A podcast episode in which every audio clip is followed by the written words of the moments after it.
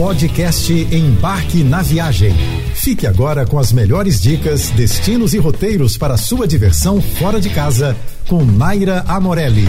Na semana passada, a gente deu um giro por alguns destinos da Europa que fogem um pouco do óbvio. E como muitas pessoas pediram uma segunda parte lá no direct do Instagram, arroba embarque na viagem, essa semana eu trago mais algumas dicas para você planejar sua viagem por uma outra Europa. Em comparação a outros destinos, San Marino não é exatamente um país desconhecido do grande público, mas essa micronação europeia está entre os lugares menos procurados para férias no velho continente. A rede hoteleira sammarinesa é modesta, mas oferece algumas boas opções, inclusive bem luxuosas na região mais próxima ao Mediterrâneo. As opções gastronômicas seguem a mesma lógica por aqui. República Europeia mais antiga, San Marino fica meio escondidinha no meio do território da Itália, pertinho da costa mediterrânea e próximo às cidades de Bolonha e Florença. A capital, San Marino, é uma cidade de origens medievais, localizada no sopé do Monte Titano. É por ali que a gente vai encontrar uma quantidade impressionante de museus, castelos e monumentos históricos. Um verdadeiro paraíso para os apaixonados por arquitetura e história. Dubrovnik é uma cidade incomparável com qualquer outra de qualquer canto da Europa.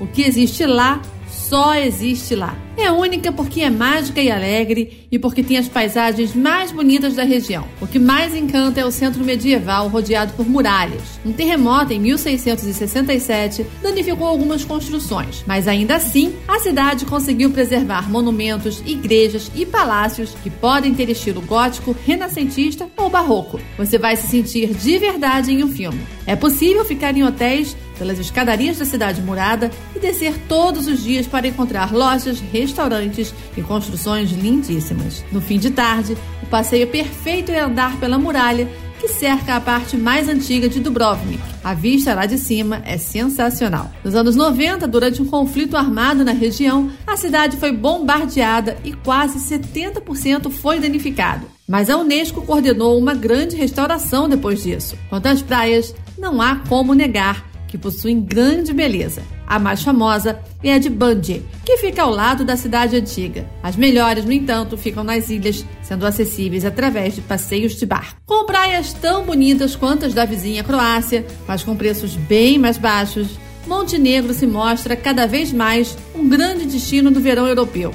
O balneário mais badalado do país é Budva, a menos de duas horas de carro da cidade croata de Dubrovnik. O centro histórico de Budva chamado de Starigrad, é a grande atração da cidade. Tem aquela filosofia comum às cidades históricas, onde a grande atração são as ruelas em si, circular sem rumo observando os detalhes, as cores, as construções e as vitrines. No caso de Budva, isso é particularmente interessante porque toda a área de Starigrad é fechada para carros, o que torna tudo muito mais fácil e agradável circulando por ali. Você pode facilmente estar andando por uma ruela ver um pequeno túnel e, ao atravessá-lo, se deparar com uma praia lotada.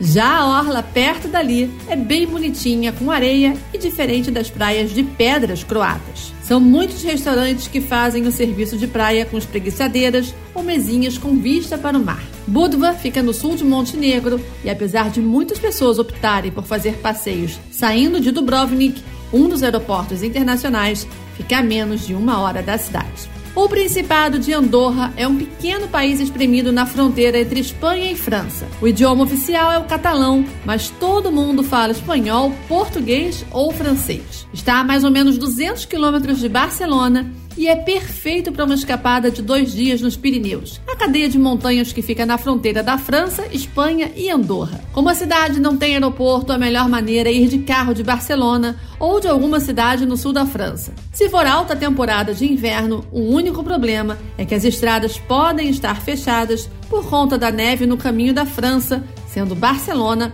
a opção mais segura. A capital Andorra, a Velha, é uma cidade charmosa e de onde você pode partir para conhecer as estações de esqui, já que esquiar é um dos melhores programas por lá. É possível cruzar o país em apenas uma hora e você tem algumas opções para esquiar, inclusive para iniciantes. Ah, e é importante levar roupa para esquiar, tá? Já que apenas algumas poucas lojas alugam o equipamento. Mesmo assim, é um dos passeios mais recomendados por lá. Você ouviu o podcast Embarque na Viagem.